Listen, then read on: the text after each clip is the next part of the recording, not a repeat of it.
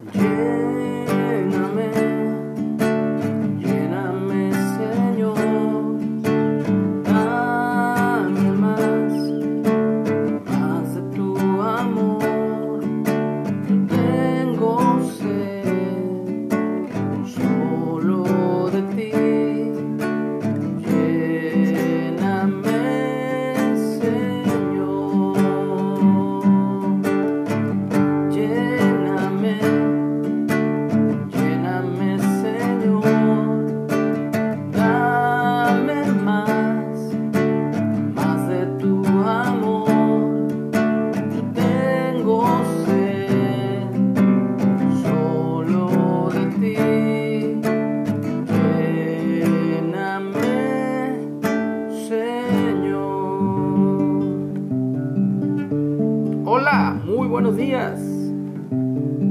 Gracias a Dios por una mañana nubladita, fresca y agradecido con Dios por celebrar un año más de independencia. Hoy tenemos en la noche el grito de independencia, así que viva México.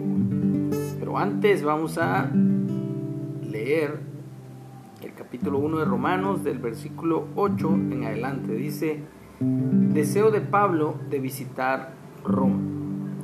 Primeramente doy gracias a mi Dios mediante Jesús el Cristo o el Mesías con respecto a todos ustedes, de que vuestra fe se divulga por todo el mundo. Porque testigo me es Dios, a quien sirvo en mi espíritu, en mi mente, en el Evangelio de su Hijo, de que sin cesar hago mención de ustedes siempre en mis oraciones.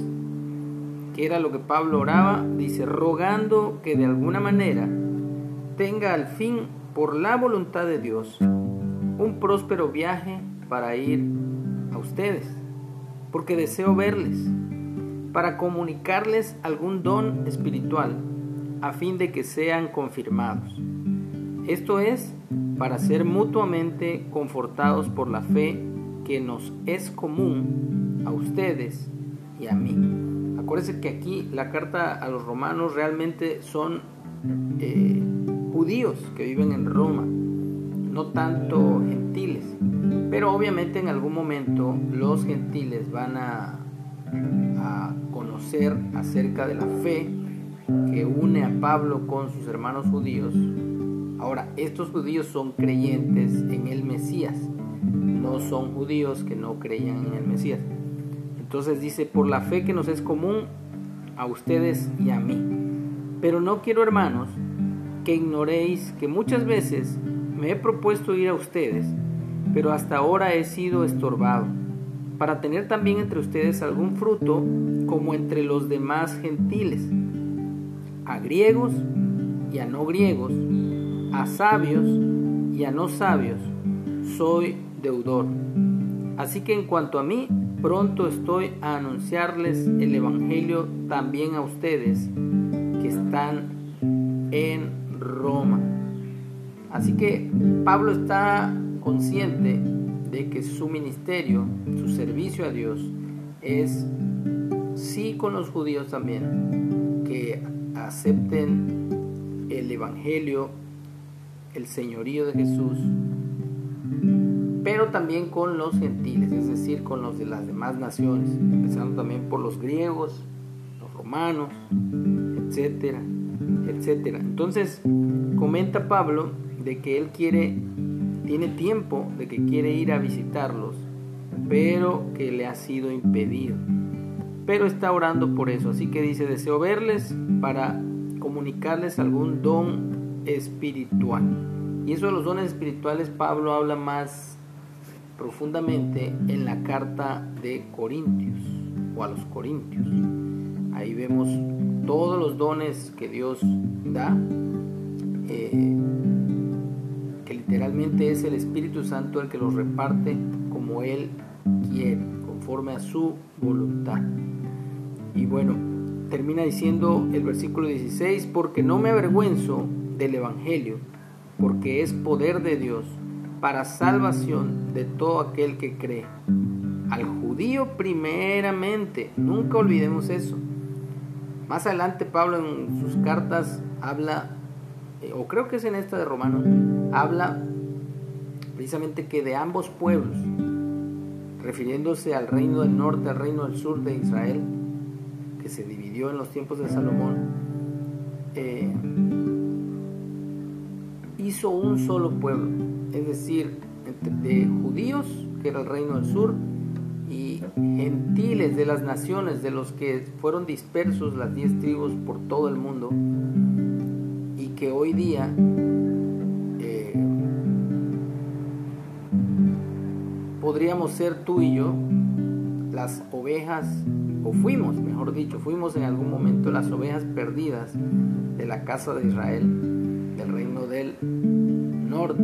Yo sé que es medio, eh, medio loco este tema, pero la idea de Dios, el plan de Dios era que precisamente en su rebelión de esa casa del norte o del reino del norte, al dispersarlos por todo el mundo, la idea de Dios fue que aún en su rebelión, la semilla que ellos llevaban fuera esparcida por todo el mundo y fuéramos alcanzados los que nunca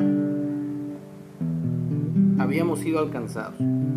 Así que pasa lo mismo con el Evangelio, el Evangelio que fue proclamado desde Jerusalén a todo el mundo. Por eso dice el apóstol que Pablo, que no se avergüenza del Evangelio, porque es poder de Dios para salvación a todo aquel que cree, al judío primeramente y también al griego.